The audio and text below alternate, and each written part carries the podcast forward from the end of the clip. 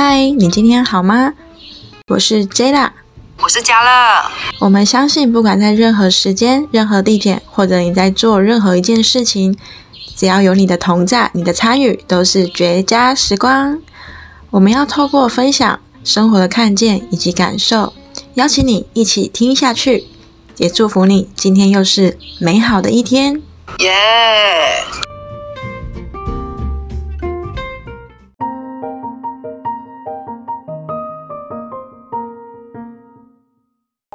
们现在是第一次读书会的分享时间。我是嘉乐，我是 Jela Jela。我们今天要读的书是《呼吸对，》，然后很好看的小说。对这一本小说是它的作者是江丰南。然后呢，一看到江丰南的时候，我以为他是韩国人，结果我打开他的那个作者简介的时候，才发现他是台湾人，他在美国出生长大，是读机械工程博士学位。那他现在呢，任教在纽约州立大学，所以呢，他不是他是一个道地的台湾人。然后我觉得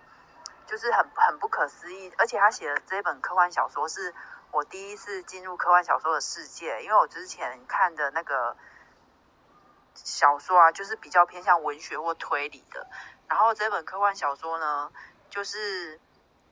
我感觉像是跳脱舒适圈，然后是因为 Jera 他他推荐我去看，然后我就是我就我就为了要进入他的世界，然后就去找了这本书来看，然后就推翻了我对于那个那个科幻小说的排斥。就是我觉得科幻小说很有趣的地方，是因为它太天马行空了，天马行空到嗯，你你在生活当中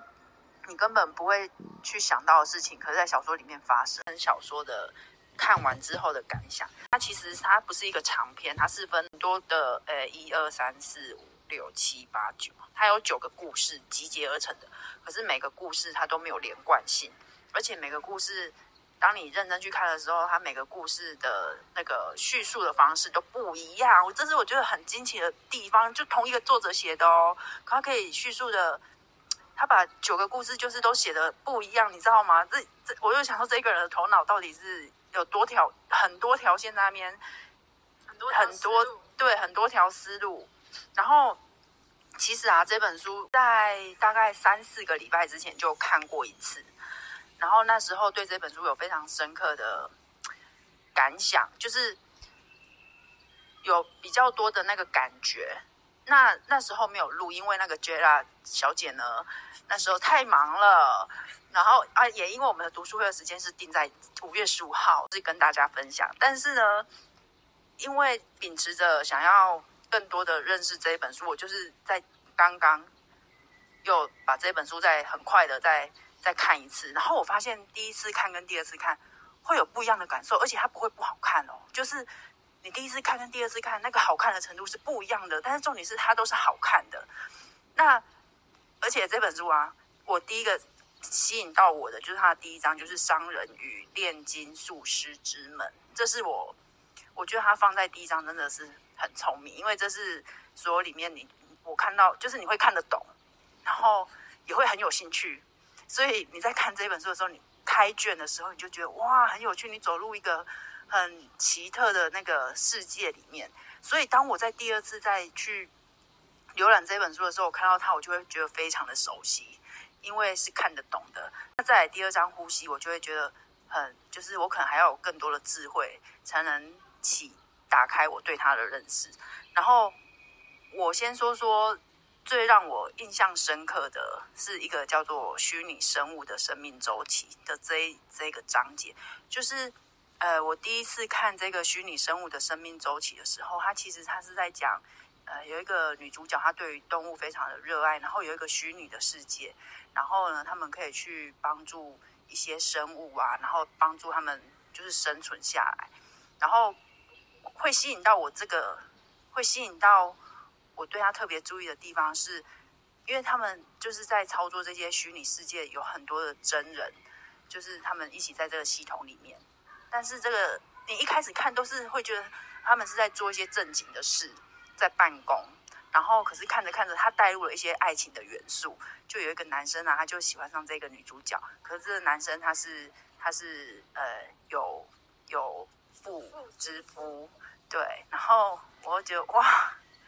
这个故事演演变成这样，我就觉得哎，他带对很生活化。然后呢，我第一次看的感觉是，哇塞，是原来故事这样子发展，就是你会觉得很震惊的事情，然后又又当你看到当你看到很很就是很感觉快要睡着了，然后你又有激起一点火花那种感觉。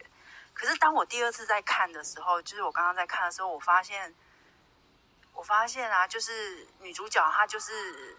她就是在做着她的事情，她。她在做这件事情的时候，她也没有想到说爱情会来临，但是她就是尽心尽力的做她，而且她在小事上中心，她很呃用心去完成他事情的时候，哎，有男生喜欢上他，我觉得这跟就是我们的生活很符合，就是说我我们不用太过于去追求什么，但是当你很专心的在你的事情的时候，你该来的就会就会来，然后我就觉得。呃，有这个感受，我就觉得很感动，然后跟大家分享。然后呢，这大概是我对这本书的简介的介绍。我们现在听听 Jella 他读这本书的感想是怎么样。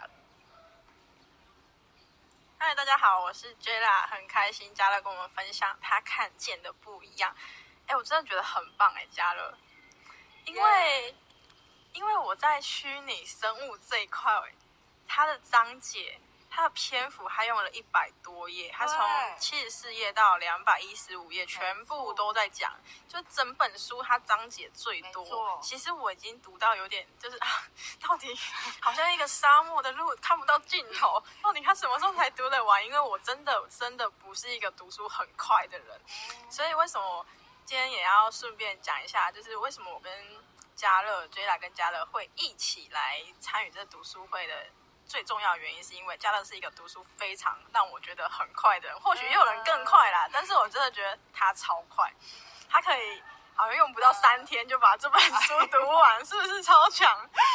哎，这本书全部有四百四百几。四张啊，四百多张，四百多页。对，其实它不算是一个很难读的文字，但是它会有情境，会有会有一些状态。然后我们刚才讲，它是一个科幻小说，所以它有很多是天马行空。你要从一个正常人生活的阶段，然后直接跳脱到一个非常奇幻，会跳脱到一个你从来没想象过出现的东西在你生活的里面。然后我就觉得哇，它还可以。读的这么快，所以我一定要跟他一起读书，那我的读书成效才会越来越棒。也希望大家可以跟我们一样，就是可以在生活里面，然后找出你最喜欢的事情去做，不管是书籍也好，或者是你现在正在努力的一件事情，都可以结伴一起做这件事情。相信你们也会有很多的碰撞，然后发现彼此，哎，可以祝福到彼此很多地方。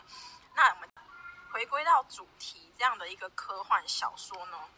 其实科幻对我们。从小到大，在台湾人的教育里面，我们都是填鸭式的教育，就是老师给我们什么，那我们就要做什么。老师给的题目，我们就要给一个标准答案，比如说一加一要等于二。可是我觉得，或许就是因为他是一个美国人，所以他一加一可能不会等于二，他一加一可能就是等于三、等于四、等于五、等于更多，或者是其他的。很棒的想法，所以他才能够写出这样的书。其实我在想说，在这些章节，不管是呼吸啊，不管是刚才讲的虚拟生物啊，或者是说其他的篇幅篇章里面，他是用什么样的心境去写这本书？他是遇到什么样的生活冲击去写这本书？那刚才讲的，就是他基本上就是在讲他每一个章节就是很多的发明，然后像。第一个是商人与炼金术的这个之门，我觉得为什么第一章加乐会觉得很棒，是因为它好像，哎，我觉得这是因为这个门门对每个人的定义很不一样，就是这是一个出入口，这是一个让你进到一个你想要去的地方，可能是你的房间，可能是你爱人的房间，可能是你家的大门口，想要赶快出去看看那个世界，然后他从这个门去做延伸。然后去看见不一样的东西，然后接着还有另外一个就是呼吸这个章节，第二章节。那我觉得它比较不容易的地方就是，它是用一个一个算是第一视角，然后去讲这个主角的生活，然后去探索这个主角，他去探索自己的身体，以及在那个很科幻的世界的里面，好像是已经不属于人类的世界了，而是机器人的世界。然后透过呼吸这两个字，然后去反映出一些我们现在正在追求 AI 的这个大环境。要去想想看，那未来如果有一天真的发明了 AI 人工智慧的机器人，它如果有机会是有逻辑、有思想、有感受的，那它想要被赋予这样的生命吗？而他又会不会怎么样去探索他自己的生命，而感受到什么样子的一个碰撞？像。刚刚嘉乐在我们开始录之前要说他怎么看都看不懂，我就觉得哇太可爱了，怎么会有看不懂的状况？那我想他用他刚才讲的非常非常丰富，我还是想要他来讲一下这个章节他看见了什么。然后虽然说他看不懂，但是他觉得说，哎，他他之所以看不懂，是因为什么样的感受让他感觉他看不懂？因为我相信在很多人读书的时候。你们看不懂，然后对自己，对自己看不懂这个章节，你要怎么去做下一步？跳脱那个章节，还是说你会一直执着在那个文字的上面？说的是刚那你说，呼吸这个章节啊，我其实他一开始他没有很难，他在讲说什么肺可以换肺这件事情，然后然后这边截至目前为止我都可以看得懂，但是呢，他是用什么？他把人啊，他不是。他不是一般人哦，他是有那个我们人啊，他他是用不同的那个金属元素构成的，所以所以我就我就没有办法用，就是你知道吗？你就是要用另外一个思维去想，这个人不是不是人，不是人，它是另外一种东西。对我来说，对对我对我来说是另外一种，我不知道那是什么的东西。然后还会看不懂，是因为它有很多的那个专有名词，譬如说钛金属，然后还有什么金叶子哦。就是我觉得我的那个里面的框架太多了，我还没有办法把我的思维再就是往外扩。那那你怎么你怎么你就是没有读完那或者是说你还不懂，那你用什么样的方法去读这个章节？各位亲爱的观众朋友。这就是我跟你们，我我这是很好的分享，这就是你知道吗？因为我是一个基督徒，所以这跟我读圣经的那个模式是一样的。因为有的时候我们读圣经啊，我小时候读圣经的时候，有的章节我也看不懂，但是当我长大的时候，我读这个经节，我觉得哇，我懂了哎，超开心的。所以我对待他的方式就跟我对待圣经的方式是一样，就是我看不懂的时候，就是先跳过。但可能在某在可能我经历了一些事情之后，我我如果再回来看的时候，我可能就。懂了，嗯，这就是我面对我这个看不懂的那个。所以其实啊，其实我们要分享这章节，就是因为很多人不想要读书，或者说，哎，我真的看不懂某一些内容的时候，其实你就是读过去就好了。因为我们真的没有要把自己就是成为一个作家，又或者说，我们根本就没有说我们要来懂懂这么厉害的作者，他每一个字每一个含义。它的内容，而重点是，当你在每一个读的当下，你获得的是一种前进，这是我的感觉啦。当然，有些人会觉得说，哈，我还没有读完，我卡住了，那怎么办？其实，在每每一次在读书的里面啊，我们除了在这一本呼吸之前，其实我们都有一起。有看过一些很不谋而合的书，然后我们就会去互相讨论啊，就是读书方法其实也是一个非常重要的，不管是读书的时间，或者是你遇到一些状况，那你怎么去透过读书去排解你的生活？最重要的是享受读书的那个片刻。没错。那如果内容你真的觉得比较艰深，其实我们就读过去就好了。那我觉得说在。或许每一个人的敏感度不太一样。其实我是一个非常天马行空的人，所以当我读到呼吸这章节的时候，我的头脑开始说：“哦，原来他现在告诉我说，他他的外壳，他的头部，他正在做一个什么样的事情，然后他的头部长了什么样子。”我自己的脑海里面就会有那个画面。然后接着呢，他可能又透过镜子啊来照射，然后照射照到了什么样的颜色，什么样的物质，我可能对那物质不。不是那么的熟悉，那我可能透过颜色这个东西来去想象，然后我就觉得在这一个章节很有趣，就很像我已经看到了主角，我好像已经看到主角在做这件事情，然后会发现说，哦，其实，在我们生活里面的每一个器具，不管是我们的笔电啊，不管是我们的小小的雨伞啊，其实，在每一次我们在使用它之前，其实我们都不曾去想过，这个工厂在制造它的时候，它到底是怎么让它形成这个样子的。然后我也想分享，就是有一次我发现，就是去创造、去做工业也好，去做任何的产业也好，它创造出一个产品是一个非常伟大的事情，就是。我有一个小孩，然后他他最近很不爱喝水，一个水友又不见了，不是我把它用不见，他自己用不见。然后这个时候呢，我就去买了另外一个水壶，不同品牌的水壶要给他喝。然后这时候我就发现他喝水的水量好像越来越少，甚至不想喝。我就慢慢发现，哦，原来第一个水壶它是用。按的按压式，然后它就会弹盖，弹盖之后它一个小小的口，它就可以直接喝。但对小朋友来说，他只要做一个按钮的动作，他就可以马上喝。那另外一个，我后来又买了一个水壶，它就是一个转头式的，转头打开了以以后，它一个大口大口径的一个圆圆的地方有出水。那他他可能会觉得我还要用我的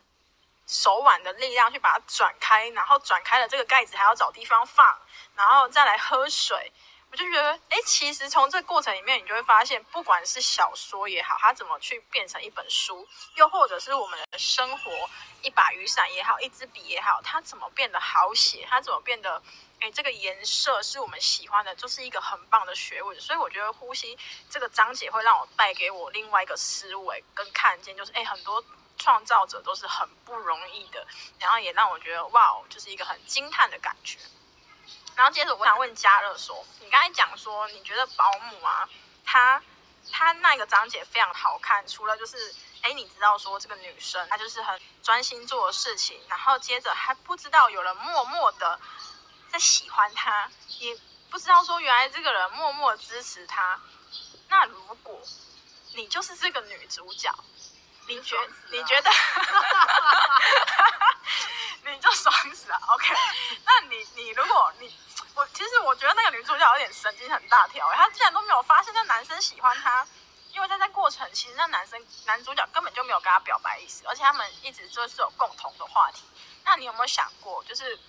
你的另一半，你觉得是跟你有共同话题是很好的呢，还是说其实也不一定要有共同话题？这对你来说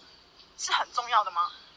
好，谢谢 Jera 的提问。那其实他讲的是虚拟生物的生命周期，因为我们有一个章节是黛西的专利机器保姆。那那现在要探讨的是虚拟生物的生命周期所衍生出来的一些看法跟想法。然后啊，嗯，我我觉得那个共同话题啊，对我来说，我觉得有共同话题当然会很好，但是我我我觉得我更看重的是两个人的价值观，然后。如果说我觉得呃，就是我们认同的理念是一致的话，呃，我举个例子，比如说我们当我们遇到我们不不喜欢的人的时候，像我的话，我就是会选择要爱他，我选择持续的，就是对他示出善意，但也有可能忽略他是暂时的一个选项。但如果我的另外一半他他选择的是恶言相待，或者是以暴制暴这样方式的话，那就是我们的那个认同的那个理念就是不一样。所以说，我会比较着重在两个人的那个认同的那个理念啊，就是共同理念要一样。那有没有共同的话题，好像就比较还好。因为如果是理念一样，即使不同的话题，我觉得都可以在持续的产生火花。呃，谢谢嘉乐，然后就是他分享是这个观点。我觉得就是，其实，在我们每一次读书啊，我们读的新的内容或者是旧内容，其实我觉得这本书很厉害的地方，它就是穿插到生活，它有一些章节都会穿插到哎不一样的情愫，像呼吸这一块，它可能是自我探索，是个人为出发。那第一个章节炼金术可能就是有各个故事的主角，在他生活的里面，可能去探索自己的一些情绪跟情感。然后在我们这个虚拟生物这这一块，其实真的，如果今天嘉乐没有跟我分享说他一直在看哦，他发现这个女生一直在做自己的事的这件事情，其实我我的我的另外一个视角是我看到的是，哎，有一个女孩，她对她的宠物就是非常的热衷，不管她就把它当她的小孩在养。那不管这个小孩他是出错了，他也是在学习怎么接受他犯错。然后从好像是在工作，可是在工作职场上，他又努力做他自己能够去胜任的每一件事情，并且很积极的去表达自己的想法。我觉得不管是在职场上，你是一个职场人，或者说你是在一个跟情感上，她跟她的男朋友，她在养这个宠物的过程，她已经交了几个男朋友，但是她很清楚知道说这个宠物对她来说非常重要。我觉得在自己个人的你自己追求了什么样的目标也非常重要。然后再回回顾到另外一个男主角，他可能因因着他的喜爱的事物，然后跟他的另一半有一些不同的想法，最后选择了就是离婚，然后后面还交了一些女朋友。可是我觉得，当一个人他有他所执着的那一块，其实我们都会很用另外一种角度去看，都很值得去去赞赏他，因为他为什么可以在一间公司濒临快要倒闭了，然后又很努力、很坚持的想方法、想方设法的去找资源、找金源，然后去结合自己的创意，然后在市场上怎么去让自己的这个目标，我觉得这是不只是一个怎么说呢？不只是一个好像我们在常常在看一些创业家的一些传记也好，或者是说一些很棒的工具书也好，我觉得在这个章节它。算他用了很大篇幅，但他讲的内容真的不只是那一个数位的宠物，还有更多更多的是人性，在遇到一些挫折，然后他怎么去转换自己的一个立场。那在第四个章节，其实他在讲机器人保姆，它也是一个发明，也是一个科技发明。那我们再来听听嘉乐，他觉得这个机器人保姆，如果有一天你生小孩了。你会想要让机器人保姆去顾你的小孩吗？谢谢 J 啊，他的我跟你说，我们这个都没有 say 好，这完全是就是怎么讲，很即兴的提问跟发挥。然后我第一次看这个机器人保姆的时候啊，嗯，我第一次看他的时候，我到最后的我看完的感想是，因为它里面有提到说，这个小孩他小时候是被机器人带大带大的，等到他。好像到到多大的时候，他的家长都是带他回去。可他带他回去之后，他发现他的生长变迟缓，他没有他没有再往上涨。那后来呢，他去看医生，医生就建议他们说：“那你把这个机器人保姆小时候带他长大的机器人保姆请回家。”那小孩熟悉到机器人保姆之后，他就开始正常发展。这是我看这个章节之后对我的冲击，是说：“哦，原来。”小孩他有他既定的呃熟悉的模式，然后如果你去改变他的话，他就会有不一样的变化。再来，现在再来讨论这个章节的话，嗯，我在前两个礼拜到台中去看了一个表演，那那个表演也是跟机器人有关，他是在讲人跟机器人的互动，然后呃，他在讲呃，他那个主题是客厅。那客厅里面放了一个机器人，然后也有真人。那真人是一个舞者。那当这个这个机器人，它会侦测到舞者，所以这个机器人会跟舞者有互动。但是当我看到舞者跟机器人他们两个一起演出的时候，我觉得有一点，我觉得很让我就是眼眶立马湿掉，是我觉得人的那个温度啊，胜过机器人太多太多，就是。人的那个温度其实是会直接，比如说每我们每个人都有温度，你有你的温度，然后别人有别人的温度，但他们的温度都会触及到另外一个人的身上的内心里面。所以如果有机器人保姆的存在的话，我我如果可以选择的话，我还是选择让人类保姆来来来来带我的小孩，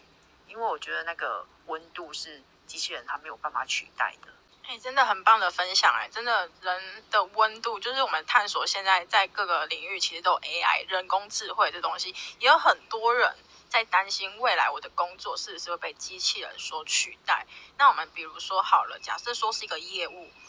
跟我们现在其实很多人可以线上投保，你只要按一按，你就可以选择你喜欢的保单内容，甚至是车款。你按一按，你要找，你要搜寻引擎去找，说我要几 CC 的车，我要什么颜色的车，其实都买得到。可是为什么？为什么还有那么多的人还可以去做业务的工作呢？其实就是温度，而不能取代的就是人跟人的独特性。每个人有每一个人的生长环境背景，然后并且会带给你。不一样的同理同理感，就好比说，我们今天讲到机器人保姆，可能生过小孩的妈妈都会心里想说：如果我现在有一个机器人保姆，就让我晚上好好睡觉就好了。我相信很多妈妈都会有这种感受。那如果说是这样子，短短的时间，我们好像都还蛮能接受的。可是就很难说，如果不小心这个机器人保姆伤害了你的小孩，因为他是城市妈妈，就好比说。我之前有听到一个广播，他说我们现在设定了一一个机器人当消防员，那我们请消防员进去博物馆，把一张纸，就是蒙娜丽莎微笑这幅画，把它赶快救出来。你确定机器人会救蒙娜丽莎的画吗？还是说它救出来的叫做餐巾纸？因为它就是一张纸，它就是薄薄的，你把那些数据啊那些东西都塞给他，又或者他就是跑去哪里？哪一张纸，或者是哪一块布带出来，他可能就是去找，也或许会有很棒的科技去告诉他说是什么颜色放在哪里，让他去定位。但是事实上，人的能力从我们从小到大，从我们呱呱落地的当下，我们所有的感受都是无法取代的。不管你是身处在什么样的环境。Maybe 你会觉得说你的原生家庭不够美好，或者是说你觉得你的环现在处的环境不是你要的。可是我们人都有一种反思的能力，并且你都有机会去告诉自己如何去翻转你的每一步，跟你的下一个生活、下一个目标。你可能是我自己设定，我这三年我要学会了芭蕾，那我可能不用去比赛，我只要会几个步骤。我接下来我想要做别点别的事，那你这样的一步一步累积，也或许你有一天就可以成为一个很棒的幼儿园的教师，因为你有很多经验的累积。但是如果透过机器人，它可能只是输入了当下输入的那个操作员告诉他的指令，那我觉得这。这一本书不只是说让我们去探讨说科技很棒的一件事情，也让我们去探讨说科科技也让我们带了很多的不方便。那我觉得在这章节里面还有讲到一句话，其实其实啊，他的发明保姆机器人这个人，他的初衷只是为了要他。带出来的小孩可以避免掉一些可能会有暴力的保姆，或者是太凶、太严厉的保姆的这个状况。我相信在现在社会上，我们每个生出来的小孩都很少，那我们也非常重视这个保姆。但是相对的，我觉得身为一个家长，你的话语，你表达出给这个孩子的，反而更是重要。或许我们有机会会遇到那些不是那么可爱的人来带领我们的孩子，不管是老师、安心班老师，或者是什么样的人都有可能，甚甚至是我们孩子长大了，他成为一个打工员，可能会有顾客，可能会有老板等等，我们不能去设防，去帮他创造的那些身边的人，那他可能会受伤。然而，我觉得身为一个家长，或者是说身为一个主管，身为一个领导者。你要怎么让自己成为那一个有温度又是温暖的人，又是一个非常重要的学习。如果每个人都可以把自己生命中、生活里面的每一个人看待为自己的家人，我相信，在很多的情况下，我们学习，我们面对错误也好，我们在错误中成长也好，那下一个阶段会学到的东西，就是你学会了，就是你可以用另外一个角度去看待所有的事情，而不是。总是保护好这个孩子，然后连试错的方式也没有。我相信在很多家长也不希望这样子，因为我自己呢读书非常的缓慢。那我也想要请嘉乐在后面那几个章节，你有看到非常棒的地方，或者是你想跟大家分享的一些感受，来跟大家分享后面的章节，请嘉乐，耶。接下来啊，那个章节是真实的真相跟感觉的真相。这一章看完啊，就是对我的冲击也非常的大。我觉得这个作者真的太厉害了。这个章节他大概是在讲说，有一个传教士他来到这个村子里面，那这个村子里面大部分的人都不会讲那个传教士的语言，但是有一个人。他懂那个语言，所以他就是成为那个翻译。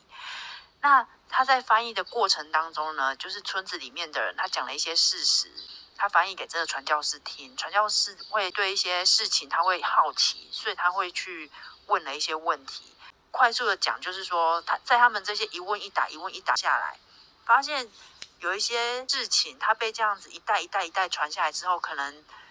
已经不是原来的那个样子了。但是后来传下来的呢，呃，可能有某几个人说，哎，原来不是那个样子的。但是可能也有另外一票的人说，是赞成是后来传下来的那个样子。那到底真相是什么？已经没有办法去。呃，分辨说哪一个是谁说的是对的，谁说的是错的。所以这一个章节对我的冲击是，当我在看事情的时候，我会觉得也有可能是人家这样一直传下来，一直传下来的。所以你当你听到事情的时候，那个不一定是真的。所以那个真相其实到最后对我来说没有那么重要，因为当你在意真相的时候，就我们好像就在在意对错的问题了。但是。事情没有对错。第一个，呃，就是如果大家都很认同这个说法，那我就会去赞成这个说法。好像 我好像蛮弱的，啊，好像蛮弱的。然后再来就是我相信是真理。但是如果有一些事情它是跟真理扯不上边的话，我就会比较站在是大多数人认同的那个说法里面，就是去支撑那个想法。我再来，我就直接分享最后一个那个焦虑，最后一个章节，它是叫焦虑，是因为自由令人眼花缭乱。光看这个章节的名称就非常的混乱了，就是我根本不知道他在写什么，这个名称我不知道他在写什么，所以我就直接进入那个里面去看。那其实它不难懂，然后它讲的是一个平台，就是你透过这个平台，你去你可以跟另外一个时空的自己对话。然后我觉得这个放在这个最后章节，我觉得非常棒，是因为我觉得我们可以去想象说，如果你现在有这个平台的话，你会想要跟自己说什么？然后我觉得这也是这个想法也是一直回荡在我里面的，就是诶，如果我会想要跟未来的我说什么？那我不知道如果是你的话，你会想要跟未来的你自己说什么？那我想问问嘉乐，你想跟未来的你，还是过去的你？啊，人家还在想啊，这可以做另外一集嘛？嗯，真的，这需要想一下。如果你有假设啦，你可以在这个平台里面可能花个一百万，你才能去讲讲这样的一句话。我相信就是非常重要，因为我相信如果这个平台推出来，也不会太便宜。你可以穿越时空，就很像哆啦 A 梦的那个时光机。你看是要回到过去，还是说在未来？可是。对我来说，平台里面，我个人想要在未来或过去讲点什么，好像现在到这个年纪了，你就会觉得说，我再去以前讲什么，那或许我现在就不会是现在的我了。那我可能会保留这个机会，到未来去跟我的孩子讲点什么。我觉得对对，身为一个妈妈，我用妈妈的这个视角来看这本书，我觉得它颇有教育意义的。就是，哎，你可能会希望你的孩子在未来他是什么样工作的人，他可能会看待事情，他看待事情会是什么样子的心态，又或者他面对挫折的时候，我们可以让他用某一些章节来去告诉他，哎，